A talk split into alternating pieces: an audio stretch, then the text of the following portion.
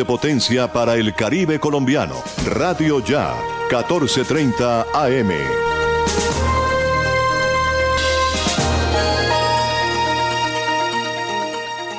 Son las 5 en punto. Radio Ya, la radio de tu ciudad. 1430 AM.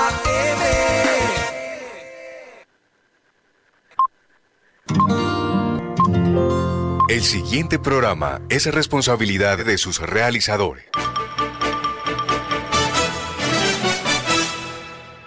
A las 5 de la tarde, las principales noticias del día alcanzaron su desarrollo. A las 5 de la tarde, el entretenimiento se hace más necesario. A las 5 de la tarde, podemos reunirnos todos y producir para ustedes. Cae la tarde. Cae la tarde. La manera diferente de hacer radio. Cae la tarde. Por Radio Ya. Lunes a viernes. Cae la tarde, cae la tarde, cae la tarde. Conduce Jimmy Villarreal.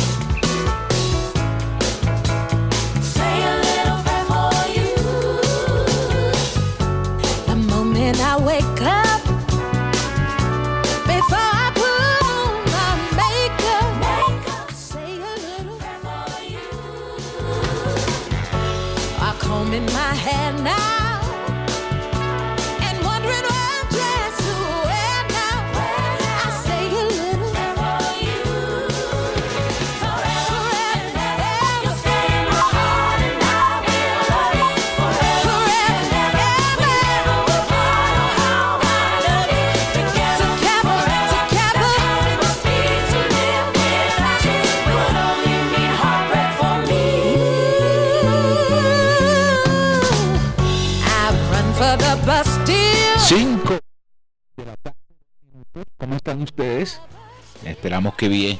Nosotros dispuestos a acompañarles a partir de este momento. Hemos tenido un duendecito que esos que se meten en los estudios de radio y me tenía apagado el micrófono. Pero aquí estamos, compartiendo con nuestros oyentes. Esa canción se llama Say a Little Prayer, original de la cantante de ritmo y blues Aretha Franklin. Quien interpreta aquí se llama Jennifer Hudson. Ella es la estrella de la película que se hizo en homenaje a Aretha Franklin y que está de moda en este momento en los Estados Unidos.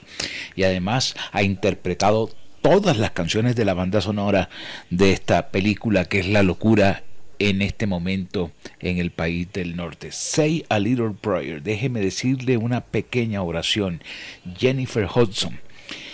Bueno, este programa se origina en Radio Ya, 14:30 AM en la ciudad de Barranquilla, en simultánea por www.radioya.co. También nos escuchan por Universal Estéreo en www.universalestereo.co y laconsentidaestereo.com. Hoy es lunes 23 de septiembre. Vamos a ver las efemérides, fechas importantes para el día de hoy. Las efemérides. Ay, se me escaparon aquí las efemérides. No, vamos a buscarlas. Se me cerró la página donde están ancladas las efemérides. Ya las tengo aquí. Un día como hoy, un lunes 23 de agosto, pero del año 2021, el astronauta Bill Anders hizo la primera fotografía del planeta Tierra desde la Luna, donde se ve todo el globo terrestre en colores. También un día como hoy, pero en el año de 1991 se lanzó la primera página web del mundo, siendo uno de los mayores avances tecnológicos con los que cuenta la humanidad hoy en día.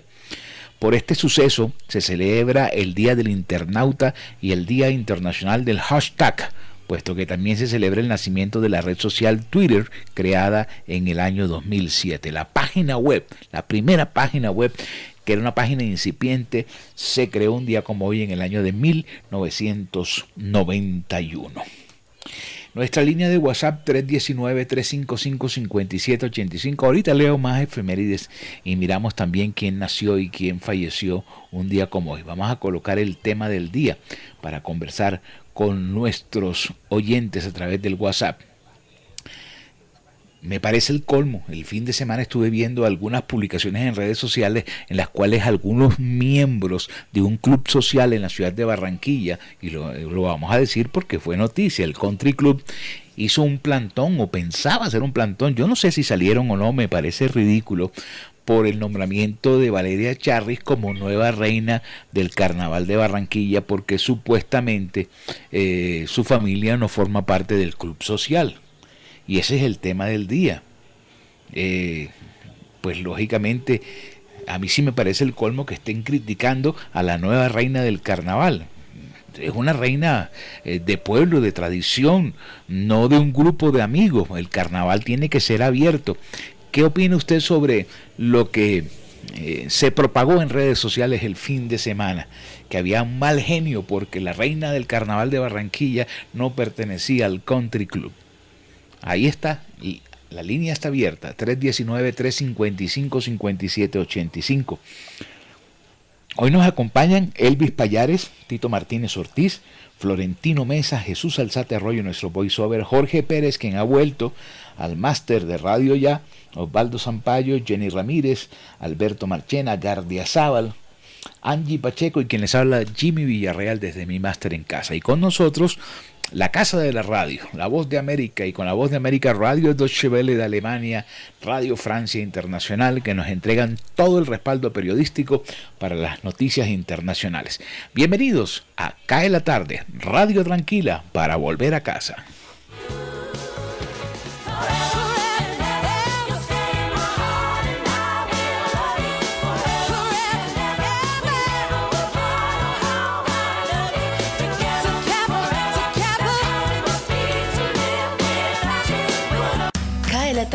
Radio Blada, para regresar a casa.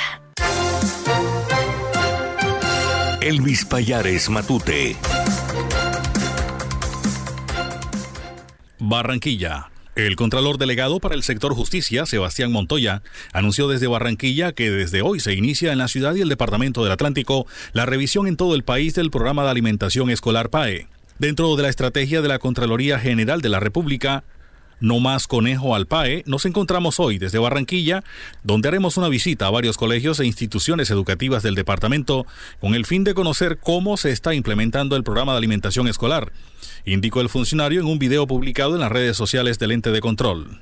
Agregó Montoya que la Contraloría espera poder revisar a cabalidad que aquellos mercados que se les están entregando a las familias cumplan con los requisitos de ley en materia nutricional de igual manera, indicó que la revisión será también para los establecimientos donde ya se está preparando la alimentación. Vamos a revisar cada uno de los aspectos y cómo se le está entregando la alimentación a los estudiantes que deben recibir.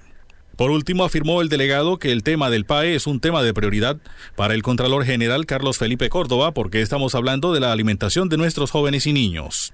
Por ello, adelantó el funcionario, esperamos poder tenerles mejores noticias y mayor información en los próximos días.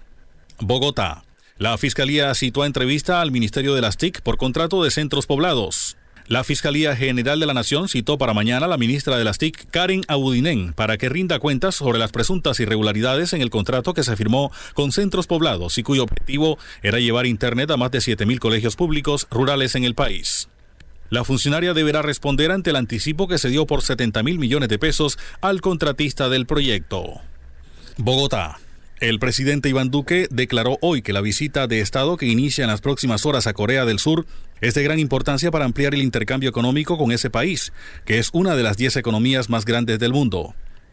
Explicó que actualmente Corea compra a Colombia 500 mil sacos de café al año. La idea es por lo menos llegar rápidamente a un millón de sacos. Esas son oportunidades de ingresos para miles de familias cafeteras, señaló el jefe de Estado. Agregó que las exportaciones de flores también están creciendo. Destacó también que en la visita estarán presentes representantes del sector de salud. Indicó que visitará en Seúl uno de los hospitales de mayor nivel tecnológico del mundo y el Centro de Emprendimiento Digital, porque queremos llevar inversión coreana en esos sectores. Atención, Estados Unidos concede aprobación total a la vacuna de Pfizer contra la COVID-19. La Administración de Alimentos y Fármacos de Estados Unidos, FDA en inglés, concedió este lunes su aprobación total a la vacuna contra el COVID-19 de Pfizer, el primer suero de este tipo en el país que obtiene luz verde completa del regulador, ya que hasta ahora tenía solo de emergencia. Así lo informó la FDA en un comunicado, donde su comisionada en funciones, Janet Woodcock, resaltó que se trata de un hito en la lucha contra la pandemia. Tras esta aprobación, el público puede confiar mucho en que esta vacuna reúne los mayores estándares de seguridad, efectividad y calidad de fabricación que la FDA requiere para un producto completamente aprobado, dijo Woodcock. La responsable de la FDA se mostró esperanzada de que con la aprobación total se supere la desconfianza de algunas personas hacia las vacunas contra el COVID-19. Barranquilla. La Secretaría Distrital de Salud reportó lleno total en los escenarios habilitados para vacunación masiva contra el COVID-19. Después de este fin de semana, las cifras reportadas por el Ministerio de Salud arrojan el siguiente balance para Barranquilla. A corte del 22 de agosto se han aplicado en general 1.076.249 dosis de la vacuna contra el COVID-19. 634.366 corresponden a primeras dosis, 378.079 a segundas dosis y 63.804 a dosis únicas. Por lo tanto, 441.883 personas tienen esquemas completos en la ciudad, lo que indica que un 61% de los barranquilleros mayores de 12 años está inmunizado. Los días sábado 21 y domingo 22 de agosto se aplicaron más de 30.500 dosis. Cae la tarde. Cae la tarde. Cae la tarde. La voz de América. Noticias del mundo.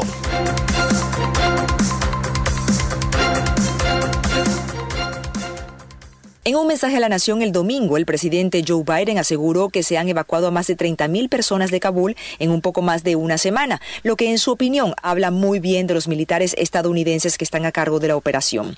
Dijo además que ningún avión con los evacuados viene directamente a Estados Unidos, sino a naciones aliadas como Qatar, Kuwait y España, que han ofrecido refugio temporal.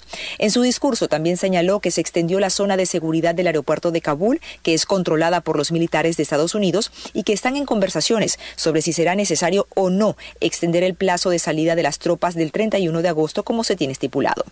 En otras informaciones, los estados de Rhode Island, Connecticut y Nueva York recibirán ayuda federal debido al impacto de la tormenta tropical Henry. Más de 120 mil viviendas y comercios se quedaron sin electricidad, cientos de vuelos fueron cancelados en los aeropuertos del área de Nueva York e incluso un concierto que se estaba realizando en el Central Park tuvo que ser interrumpido debido al clima severo. El gobernador de Nueva York, Andrew Cuomo, dijo que estaba particularmente preocupado por la posibilidad de inundaciones en algunas áreas del estado y explicaba que una tormenta lenta es algo problemático porque las lluvias se pueden prolongar por algún tiempo. Y finalmente, en materia de inmigración, la Corte Suprema suspendió temporalmente la aplicación del programa Protocolos de Protección al Migrante, que es mejor conocido como Permanencia en México, y que fue puesto en vigor eh, durante la administración del expresidente Donald Trump, según el cual los migrantes deben esperar en el lado mexicano por la respuesta a sus solicitudes de asilo. La orden de suspensión estará vigente hasta mañana martes en la noche, esto para dar tiempo a que las partes puedan debatir sus argumentos ante el máximo tribunal. Esto ocurre al tiempo que las restricciones de viajes no esenciales con Canadá y México se extienden hasta el mes de septiembre. Desde Washington les informó Natalie Salas Guaitero de La Voz de América. Cae la tarde radio para regresar a casa.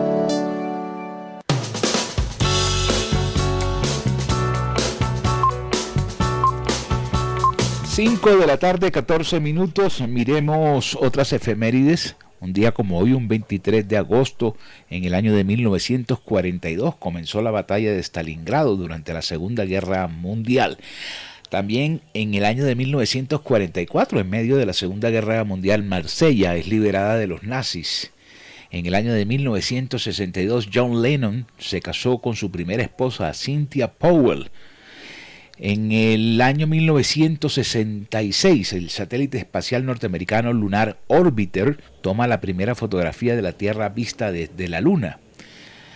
Mm, en el año de 1973 atracaron un banco sueco cuyas circunstancias darán origen al término síndrome de Estocolmo significaba que duraron tanto tiempo compenetrados los asaltantes con las personas que estaban allí eh, de rehenes que se volvieron amigas. Entonces cuando alguien eh, se vuelve muy amigo de su, de su de su captor, de, de, de quien la asalta, se llama Síndrome de Estocolmo. 2019, Taylor Swift lanza su séptimo álbum de estudio llamado Lover.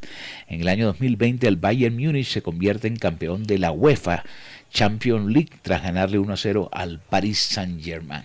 Ya tengo mensajes de texto sobre el tema del día, 319-355-5785. Me escribe Claudia Elena, dice, en, en otra época, nombrar una reina como la que nombraron esta semana era imposible y como el carnaval del 2022 será atípico, con bastantes restricciones, pues una reina de las tradicionales no podría brillar, pues era el momento de darle la oportunidad a una del común. Me escribe Claudia Lena. Me escribe aquí Andrés Puyana. La verdad es que eso siempre ha sucedido, Jimmy. Por eso es que las escogen que sean de familias adineradas y de renombre para que ellas mismas se costeen sus vestidos, porque la organización del carnaval como tal no le da ni un solo peso, porque todo lo que ella tiene debe ser comprado por sus familiares. Bueno, hoy hoy que Cristian Dae va a darle eh, todo el ajuar y va, y va, a patrocinar a la reina. Eh, me escribe Catalina González, noble gesto de la gente de bien barranquillera que concedió este privilegio a una mujer que sin ser del country club o familiar de un político, es el primer carnaval de Barranquilla posterior a la pandemia y debe ser algo de nunca olvidar. Dejamos abierto allí el tema del día sobre la opinión de nuestros oyentes. ¿Cómo está la temperatura a esta hora, Jorge? Buenas tardes y bienvenido nuevamente. Hombre Jimmy, cordial saludo para usted, para los oyentes. Gracias. Aquí estamos en el máster de Radio Ya después de unas merecidas vacaciones por el Mediterráneo. Le cuento muy lindo todo por allá, ¿vio? Los restaurantes que me recomendó, excelentes. Ok. Ahora solo vi una foto con la reina del carnaval y estaba usted doradito, parecía un ah. pollo de pico rico de sí, señor. ponen a la brasa. Eh, sí, señor, y, y emocionado porque de verdad que es una, una chica muy dulce, muy amable, especial, bien chévere, muy bonita, sobre todo, deja en alto el, la belleza de la mujer barranquillera y una gran profesional sin duda alguna. Eh, yo estoy contento con la elección y me parece que de aquí para adelante debería ser así. Si ellas quieren las del Country Club, pues también que entren a reñir, ¿no? Claro. Bueno, a esta hora tenemos cielo parcialmente nublado en la ciudad de Barranquilla. Amago de lluvia, mi estimado Jimmy, por este sector, no sé, por allá en el, en el sector donde está usted, si alcanza a ver negros Está nubladito también. Bastante nublado. Bueno, 27 grados tenemos la temperatura a esta hora, como les dije, cielo parcialmente nublado. Tendremos una temperatura mínima en horas de la noche de 25 grados, probabilidad de lluvia después de las 6 de la tarde de un 15%. La sensación térmica a esta hora es de 31 grados centígrados. La humedad del 84%. La visibilidad en el Ernesto Cortizos, 9,6 kilómetros. Vientos en Barranquilla de 8 kilómetros por hora.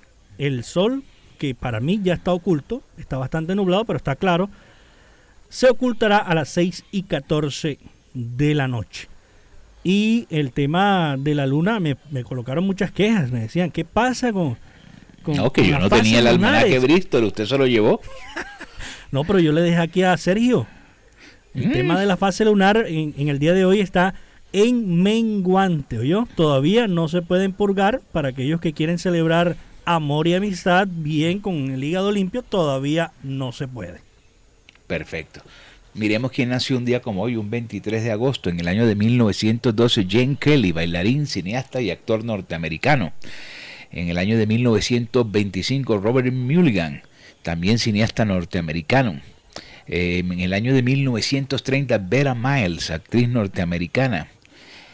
A ver, Kate Moon, baterista británico de la banda Who en el año de 1946. Alexandre Desplat, compositor francés del año de 1961. En 1975, Robert Phoenix, actor norteamericano.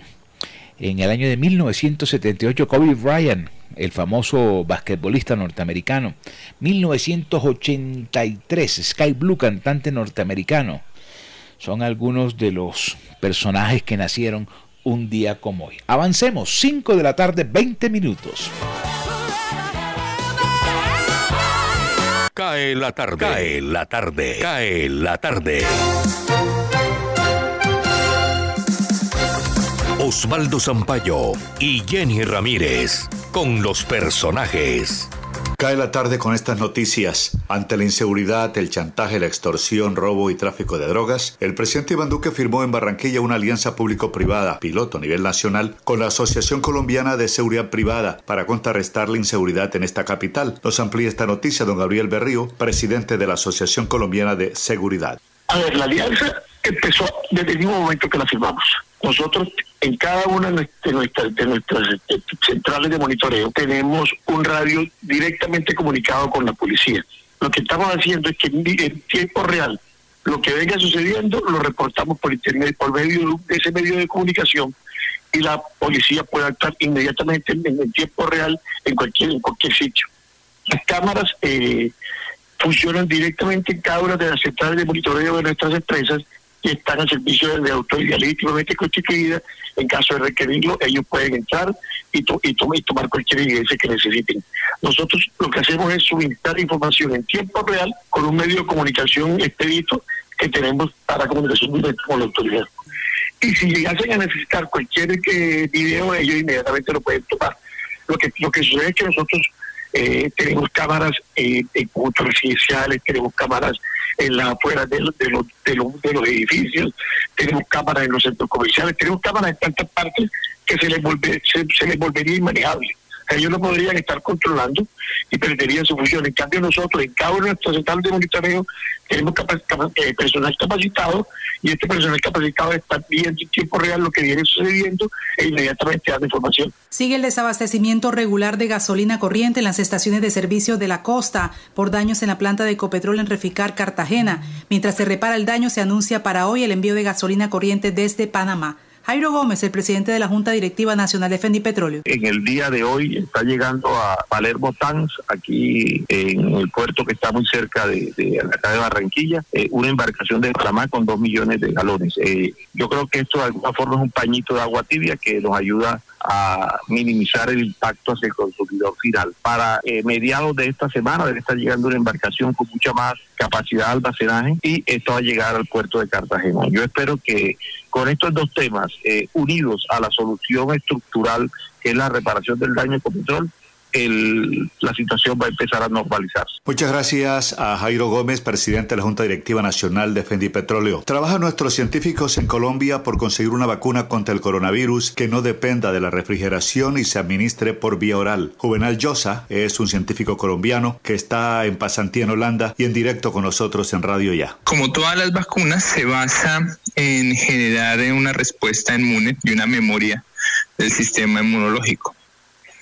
Eso quiere decir, el, virus, si ustedes han visto fotografías, eh, parece una corona, por eso se llama coronavirus. Esas coronas, esas espinas están eh, hechas de, átomos, moléculas, eh, que se unen y forman pues esa forma que se ven o que se han visto en noticias y que son muy populares. El sistema inmune de alguna forma tiene que reconocer eso entonces, de hecho, cuando el virus entra, eh, usted genera una respuesta inmune. Estamos haciendo algo similar, pero un poco más em, inteligente, eh, con un diseño eh, que puede, digamos, sobrepasar estas nuevas variantes que se están viendo. ¿Por qué? Porque estamos cogiendo partes del virus que se conservan. Eh, las vacunas que hay en el momento fueron diseñadas con la primera o con las primeras secuencias del virus cuando todavía no había cambiado y por eso ahora eh, se tienen que hacer estudios o se están haciendo estudios de si las vacunas sirven para todas las variantes que se encuentran eh, y cuánto tiempo podría durar. nosotros pensando en eso precisamente fuimos un poquito más allá y tratamos de hacerlo con pedazos del virus que no cambian. Entonces, cuando esos pedazos del virus em, los ponemos juntos con, otros, uh, con otras moléculas, formamos una proteína y esa sería nuestra vacuna, que cuando llega al, a su organismo, el sistema inmune la reconoce y genera anticuerpos. Entonces, cuando llega el virus, esos anticuerpos atacan al virus y no permiten que eh, entre la célula para infectarla. Ante la inminente llegada de refugiados afganos temporalmente al país, en Cae la Tarde un poco de pedagogía sobre la religión islámica y la cultura asiática. Para hablarnos del tema, el invitado es el gestor cultural Luis Alberto Salazar.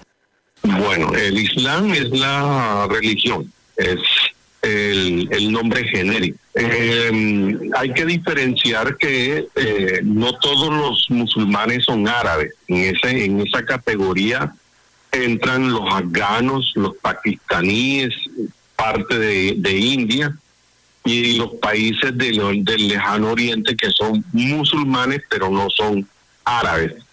Irán. Eh, hay que diferenciar que eh, no hay una cultura homogénea como tal. Eh, la religión del Islam surge a raíz de la tergiversación del mensaje que Dios le ha dado a la humanidad. Y entonces, eh, desafortunadamente, Occidente sufre de un mal muy generalizado y es la este, estereotipización, el estereotipo, jugar con los estereotipos o con las imágenes preconcebidas. Entonces se imaginan que todos los musulmanes son árabes y que todos los musulmanes son terroristas, eh, lo cual es eso no es verdad, no es cierto.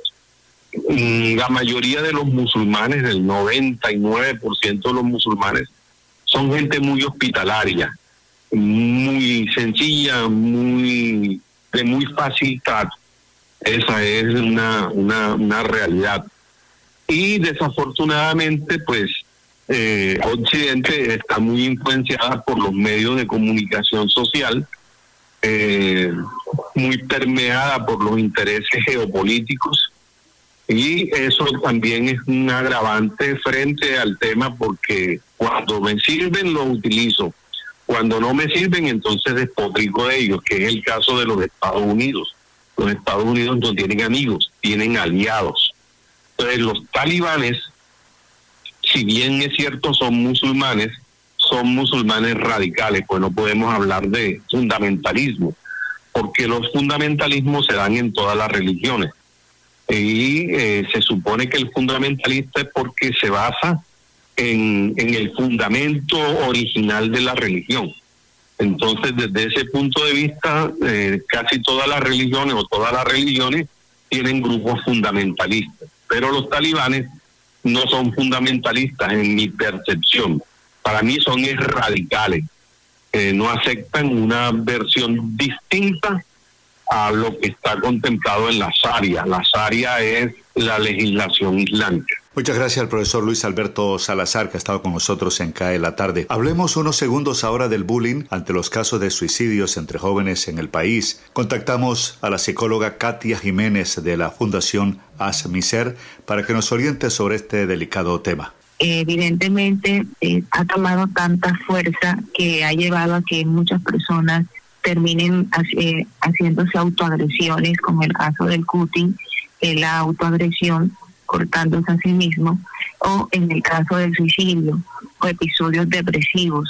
Entonces una persona podría tener eh, una muy buena formación familiar, eh, podría tener una buena autoestima, pero ante la presión social, ante la presión de grupo y ante estas situaciones marcadas por, por el bullying, eh, la persona puede terminar con episodios depresivos, estado de minusvalía, llanto fácil, irritabilidad, cambios del humor, eh, insomnio, inapetencia y pues evidentemente una pérdida de interés por su vida y algunas personas pues terminan en el suicidio. Entonces es notorio que cuando eh, nosotros observamos en nuestros hijos este tipo de conducta debemos prender las alarmas Ahora, es importante saber que ya esto no se da en un grupo etario determinado, porque antes eh, nosotros decíamos, eh, a mí me hicieron bullying cuando estaba en el colegio. Yo recuerdo que porque yo era gordito, porque usaba gafas, eh, me hacían bullying, ¿verdad? Entonces, siempre se piensa que el bullying se le hace únicamente a los niños en edad escolar o de, lo, de los 12 a los 14 años. Ahorita mismo el bullying se está presentando en todos los grupos etarios, en todos los niveles, en todos los estratos, eh, por diferentes condiciones, sobre todo algunas personas que tienen algunas condiciones especiales, que tienen sobrepeso, con sandentes, que, que tienen eh, algún tipo de, de preferencia sexual, etcétera. Entonces todo este tipo de cosas están marcando la eh, marcadas por la intolerancia, está generando agresiones que sin darse cuenta el agresor está deteriorando, dañando eh, y eh, ocasionando lesiones graves al que está recibiendo esa agresión. Entonces, los padres, en el caso de los menores de edad y adolescentes, es importante que fortalezcan en primera instancia eh, todo aquello que tiene que ver con la formación de la autoestima. Cerramos este informe con la reina del carnaval, Valeria Charris, quien tuvo la gentileza de realizar su primera visita a Radio Ya y la tenemos a esta hora en CAE la tarde. Una verdadera sorpresa, apenas estoy aterrizando y comenzando a reunirme con las personas, con el equipo de trabajo quienes, nos vamos a trabajar juntos para construir este carnaval. Pero bueno, estoy segura que lo voy a dar todo para que sea el carnaval de la esperanza, de la tradición para acelerar la vida y nuestra reactivación económica. Todas las reinas han estado su legado en el carnaval.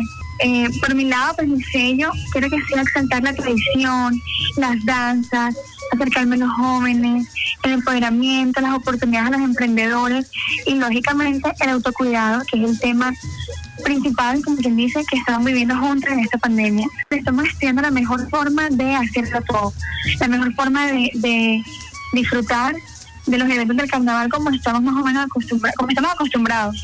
Hay muchos escenarios y debemos considerar todos los aspectos para cuidarnos a nosotros los carnavaleros y seguir preservando la tradición y viviendo nuestro carnaval. Que el carnaval de Barranquilla es mucho más que una fiesta, es, es el referente más importante de nuestra ciudad y la fiesta más grande de Colombia.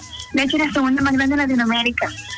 Eh, y esta, este evento o este patrimonio aporta muchísimo económicamente a la ciudad y al país. Hay muchos hacedores del carnaval que se vieron muy afectados el año pasado, este año, que no hubo carnaval de Barranquilla. Y la idea es reactivar económicamente varios sectores que se ven involucrados o que se ven que aportan al carnaval y que el carnaval les aporta a ellos, ya que este es un, motor para la economía de Barranquilla. Hay muchísimos empleos que vamos a generar otra vez. Barranquilla, les saluda Valeria Charri Salcedo, su reina del Carnaval de Barranquilla 2022. Los invito a seguir escuchando Radio Ya, 14:30 AM, la radio de tu ciudad, porque quien lo vive es quien lo goza. Para Cae la tarde, el informe de Jenny Ramírez y Osvaldo Sampaio Cobo. Feliz noche. Cae la tarde. Cae la tarde. Cae la tarde. Radio Francia Internacional. Noticias del Mundo.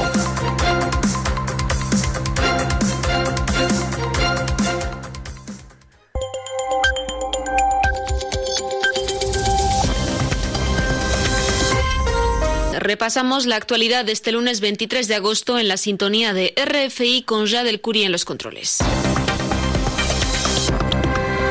Lucía Valentín. Los talibanes advierten que habrá consecuencias si se retrasa la salida estadounidense de Afganistán. El presidente Joe Biden admitió ayer que es muy posible que los militares estadounidenses deban quedarse en el aeropuerto de Afganistán más allá del 31 de agosto, pese a que más de mil, 10.000 personas, perdón, 10.000 personas fueron evacuadas tan solo en la jornada de ayer de Kabul, 37.000 en poco más de una semana. Tanto Francia como Reino Unido abogan por prolongar las evacuaciones más allá del 31 de agosto. Según los talibanes, no formarán un nuevo gobierno mientras que las tropas extranjeras sigan en Afganistán. Irán, por su parte, ha pedido a los milicianos que formen un ejecutivo representativo de todas las facciones del país, según ha dicho el vocero de la Cancillería. Todos los grupos y campos políticos deben abstenerse del uso de la fuerza y emprender el camino de la negociación y del diálogo. La República Islámica de Irán mantiene un canal de comunicación permanente con todas las facciones políticas en Afganistán. La historia nos ha mostrado que la crisis de Afganistán no tiene una solución militar que la ocupación no fue una solución.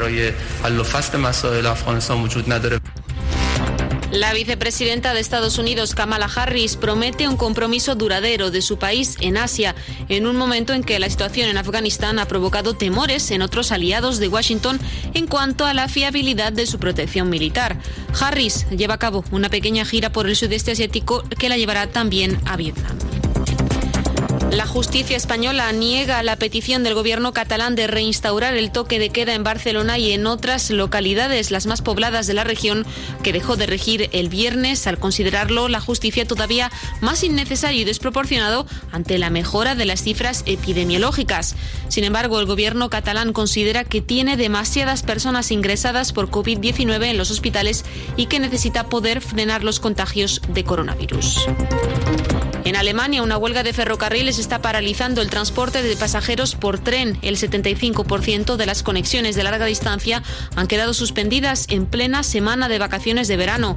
El origen de la movilización ha sido el fracaso en las negociaciones salariales sobre el próximo convenio colectivo entre la dirección y el sindicato de conductores de trenes alemanes, principalmente en lo que concierne al aumento de salarios. Hasta aquí la información en la sintonía de Radio Francia Internacional. Síganos también en rfimundo.com.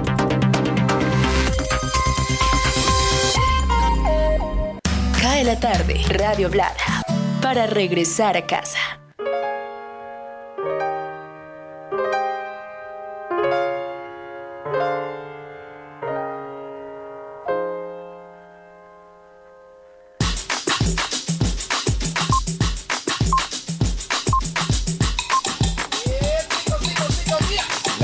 5 de la tarde, 36 minutos. Antes de irnos al break, miremos que murió un 23 de agosto en las efemérides. 1926, Rodolfo Valentino, el famoso actor italiano. 1934, Víctor Kaplan, ingeniero austriaco. En el 2006, Ed Warren, parapsicólogo norteamericano.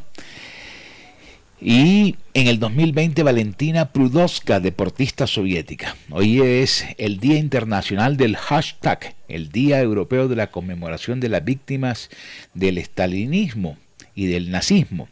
Y es el Día del Internauta, porque un día como hoy se hizo la maqueta de lo que fue la primera página web que le dio inicio a toda la era del Internet. Nos tomamos una tacita de café, identificaba Vamos al break, ya regresamos, cae la tarde.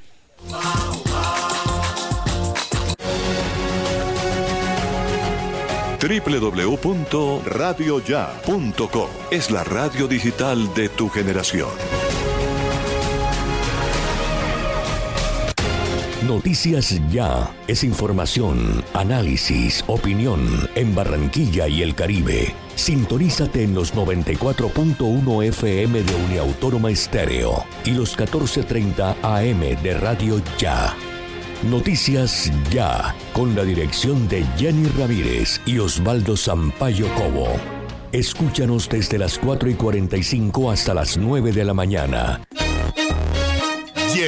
La tienda express, el más espectacular programa de fidelidad para tenderos y consumidor final. La tienda express, módulo de mercadeo y radio promocional multimarcas que se comunica con los tenderos a través de la radio y visita las tiendas sembrando su producto. La tienda express, 20 años diseñando estrategias exitosas con las mejores marcas del país. La tienda express, mayores informes al 315 545 3545. Cae la tarde. Radio Tranquila. Indicadores económicos. Les saluda Tito Martínez Ortiz. Los precios promedio del galón de gasolina y del diésel seguirán estables por quinto mes consecutivo. El precio promedio de la gasolina para las 13 ciudades principales seguirá en 8.526 pesos por galón, mientras que el precio promedio del diésel será de 8.388 pesos. Lo anterior con el objetivo de no trasladar a los colombianos la alta volatilidad que viene presentándose en los precios internacionales de los refinados en la costa del Golfo de los Estados Unidos, así como el comportamiento de los precios del crudo y de la tasa representativa del mercado. La estabilidad en los precios que se ha venido eh, teniendo durante los últimos cinco meses ha sido posible gracias al funcionamiento del Fondo de Estabilización de Precios de los Combustibles, el cual mitiga en el mercado interno el impacto de las fluctuaciones de los precios de la gasolina corriente y del diésel en los mercados internacionales. En lo que va del año 2021, el Fondo de Estabilización de Precios de los Combustibles ha estabilizado, en promedio, unos 2.006 pesos por galón de gasolina corriente y 2.430 pesos por galón del diésel. Particularmente para el mes de julio, el fondo estabilizó en promedio 2.794 pesos por galón de gasolina y 3.578 pesos por galón de diésel. Cae la tarde, Radio Blada, para regresar a casa. Cae la tarde, cae la tarde, cae la tarde.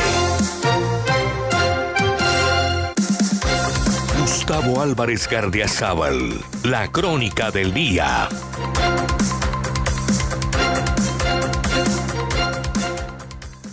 La manera como el gobierno nacional ha reaccionado a la situación creada por los militares retirados que fueron a sicariar al presidente de Haití y los descubrimientos que la periodista Paola Herrera ha hecho sobre el contrato adjudicado a centros poblados para llevar Internet a miles de colegios en zonas rurales y las razones por las cuales no se ha cumplido, en vez de garantizarle a la ciudadanía lo menos que se puede esperar de un gobierno responsable, han terminado por convertirse en una fábrica de sospechas. El hecho de que sin haber transcurrido 24 horas del crimen del presidente haitiano, el ministro de Defensa y el director de la policía aparecieran ante la opinión pública a dar detalles de los ciudadanos contratados para realizar semejante actuación delincuencial, hizo pensar a cualquier colombiano del común que por lo menos el gobierno del presidente Duque estaba enterado de lo sucedido. No se sabe si antes o inmediatamente después. Pero con el pasar de los días, con el apoyo a las misiones humanitarias que acudieron a las cárceles haitianas, con los dos generales que el presidente delegó para que fueran a investigar a Puerto Príncipe y, en especial, con las declaraciones de la vicepresidente en el sentido de que el gobierno que ella representa como canciller en ejercicio estaba ayudando a buscarle abogados a los exmilitares, la sensación de que allí hay gato encerrado no ha dejado de crecer, así haya pasado de moda el tema. Pero igual generador de sospechas ha sido la actuación de la ministra de las TIC y del presidente Duque al apoyarla irrestrictamente con el muy sonado caso del contrato con centros poblados donde no solo se embolataron 70 mil millones, sino que en ridícula actuación gubernamental se ha dicho que solicitarán a las entidades de control de activos internacionales para que averigüen dónde fue a parar esa plata.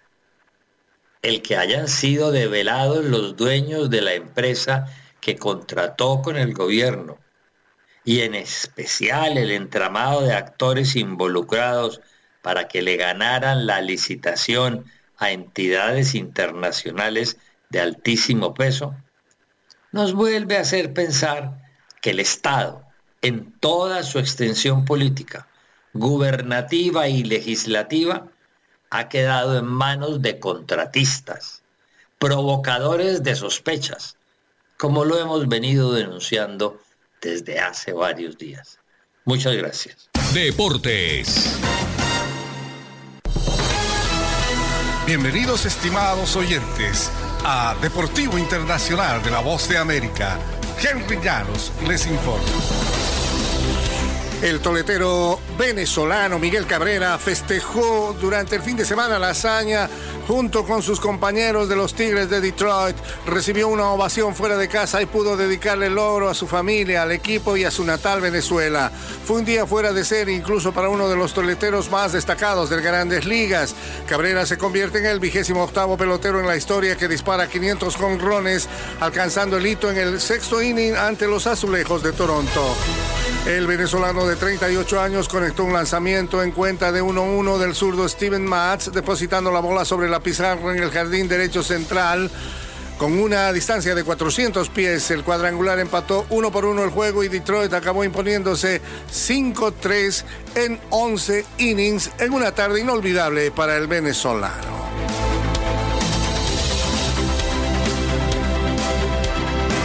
Y los organizadores eh, ratificaron el plan de permitir a decenas de miles de escolares como espectadores de los Juegos Paralímpicos de Tokio, pese a que la variante Delta del coronavirus está afectando a adolescentes y chicos más jóvenes que no han sido vacunados.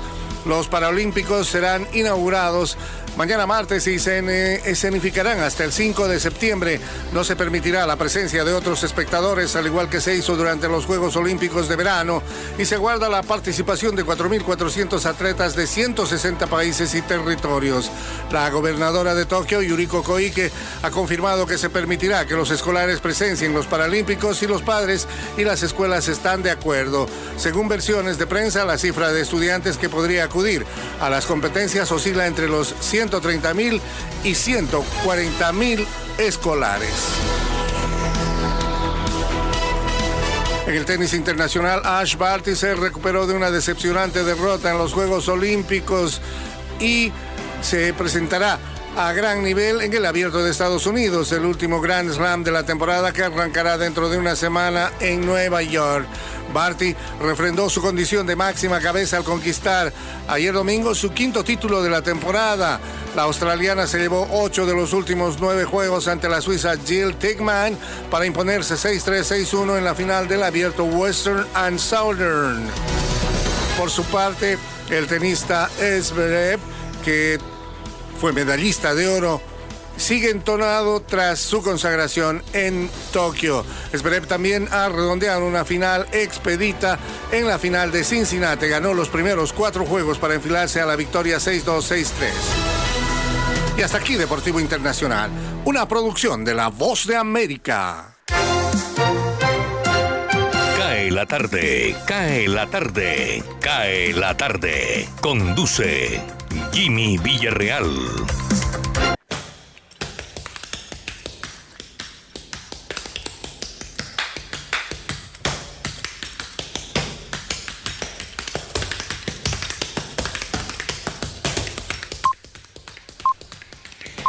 Llegó el reporte del Ministerio de Salud cuando son las 5.48 minutos. 2.698 casos nuevos y 99 muertos por COVID-19 en el país en las últimas 24 horas. Colombia llegó de esta manera a los 124.315 decesos en total. Eh, por el virus. Además, el país ha detectado 4.892.235 pacientes con la enfermedad. Voy con el cuadro en Excel que trae las cifras en el día de hoy. Bogotá, 552 contagios. Antioquia 520, Valle 129, Cartagena 128, Cundinamarca 118, Santa Marta 93, Tolima 93, Boyacá 82, Magdalena 79, Córdoba 78, Meta 73, Norte de Santander 72, Cesar 69, Santander 62 y paro en Barranquilla con 59. Aterrízame las cifras de Barranquilla y el Atlántico, Jorge. Así es, Jimmy. Y además de los 59 nuevos casos en Barranquilla, 37 se registraron en los municipios del departamento. Cuatro fallecidos en las últimas horas a consecuencias del COVID-19, tres en la ciudad de Barranquilla y uno en el municipio de Sabana Larga. Ok tema del día, ¿qué opinan sobre la pataleta de los socios del Country Club sobre el nombramiento de la nueva reina del carnaval? 319-355-5785. Patricia García me escribe. Es hora de acabar con ese clasismo. Más popular que el carnaval no hay. Se tenía que decir y se dijo. Daniel Rodríguez, lo que se sabe es que no será un carnaval como los de siempre. Algunas aspirantes van a preferir esperar a que llegue la normalidad. Y me escribe aquí Karen Gómez, dice, bueno, ¿y qué están pensando en hacer carnaval? Es que ya controlaron la pandemia. Deja abierto el interrogante. Eh, escribe aquí Mónica 2542 me puso, no me puso apellido. Excelente galla, reina del pueblo, una chica común y silvestre. Siempre han criticado aquellas que son nombradas a dedo y entonces ahora que llega una popular, empiezan a criticar. 5 de la tarde, 50 minutos. Avanzamos.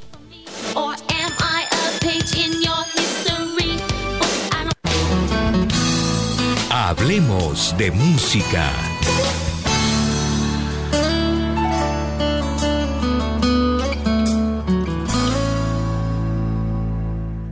Casilla número uno nos encontramos con el álbum Triunfadores de la Música Popular, producido por el sello discográfico Codiscos, el cual recoge un sinnúmero de sentimientos a cargo de los artistas Charrito Negro, Arely Senado, Johnny Rivera, Giovanni Ayala, Jonales Castaño, Aura Cristina, Freddy Burbano, Fernando Gil, Mateo Dios y Pancho Uresti. Un gran combo que aviva el género popular en Colombia.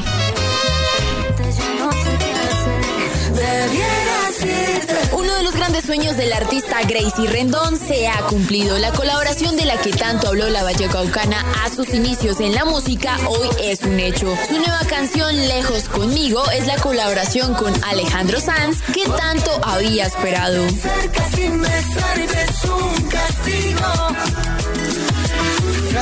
Tercera posición, la argentina Tini se une para esta oportunidad con el colombiano Manuel Turizo para crear con el ánimo de encender la opinión pública con su sensualidad. La canción Maldita Foto logrando alcanzar el millón de reproducciones.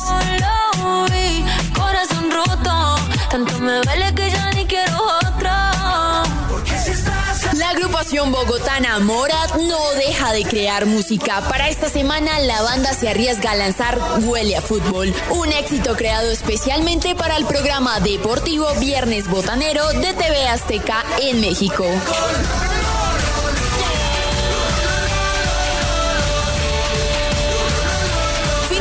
Posición número 5 nos encontramos con Caprichosa, de la artista mexicana Dana Paola, en donde saca a relucir de nuevo su personalidad y control sobre sus sentimientos, las relaciones amorosas y además su gran capacidad por despertar sensualidad.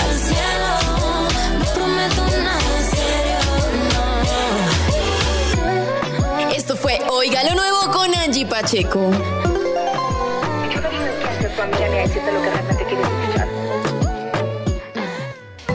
Cae la tarde, radio para compartir un café. Cadena de noticias. Hola, mucho gusto. Desde el Centro de Producción Internacional de UCI Noticias en Miami, Florentino Mesa les presenta la vuelta al mundo en 120 segundos. Bienvenidos. La vicepresidenta de Estados Unidos, Kamala Harris, afirmó que su país debe seguir centrado en evacuar a estadounidenses y afganos vulnerables y no distraerse por cuestiones sobre qué salió mal en la caótica salida estadounidense de Afganistán. Unas devastadoras inundaciones en el estado de Tennessee, en el sur de Estados Unidos, han dejado al menos 22 muertos y decenas de desaparecidos, dijeron funcionarios locales, advirtiendo que la cifra puede aumentar. Los equipos de servicios públicos trabajan para restaurar la electricidad a más de 56 mil hogares en todo el noreste de Estados Unidos, después de que el ciclón tropical Henry azotó la región el domingo, causando que más de 100 mil clientes perdieran energía en su punto máximo. El gobierno del estado de Puebla confirmó la muerte de tres personas por las lluvias que dejó Grace a su paso por México como huracán, con lo que suman al menos 11 fallecidos en territorio mexicano. El presidente de Ecuador, Guillermo Lazo, viajará hoy lunes a México, donde cumplirá una visita oficial de varios días para fortalecer las relaciones bilaterales y tratar temas de interés común. El presidente de Guatemala, Alejandro Jan Matei, negó que haya un intento de los hijos del exmandatario panameño Ricardo Martinelli de fugarse de la prisión guatemalteca donde se encuentran, luego de que el FBI estadounidense alertara sobre ese supuesto plan. La salud de la expresidenta de Bolivia, Janine Áñez, se encuentra estable, informaron autoridades penitenciarias un día después de que se autolesionara en la cárcel donde está recluida, mientras que la ONU recomendó brindarle atención para resguardar su integridad. Los delegados nucleares de Corea del Sur y Estados Unidos trataron este lunes en Seúl el posible envío de ayuda humanitaria a Corea del Norte, país que atraviesa una grave situación económica y con el que se quiere volver a retomar las conversaciones sobre desnuclearización. Esta fue la vuelta al mundo en 120 segundos. Cae la tarde, Radio Blada, para regresar a casa. Alberto Marchena, con rock a domicilio en Cae la tarde. Un 23 de agosto del año 2007, Brian May, guitarrista de la agrupación Queen, recibe su grado como PhD en astrofísica. Sus estudios los comenzó cuando joven, pero le tocó suspenderlos porque se ocupó siendo guitarrista de una de las bandas más icónicas de la historia del rock, Queen. Este fue un flashback de rock a domicilio.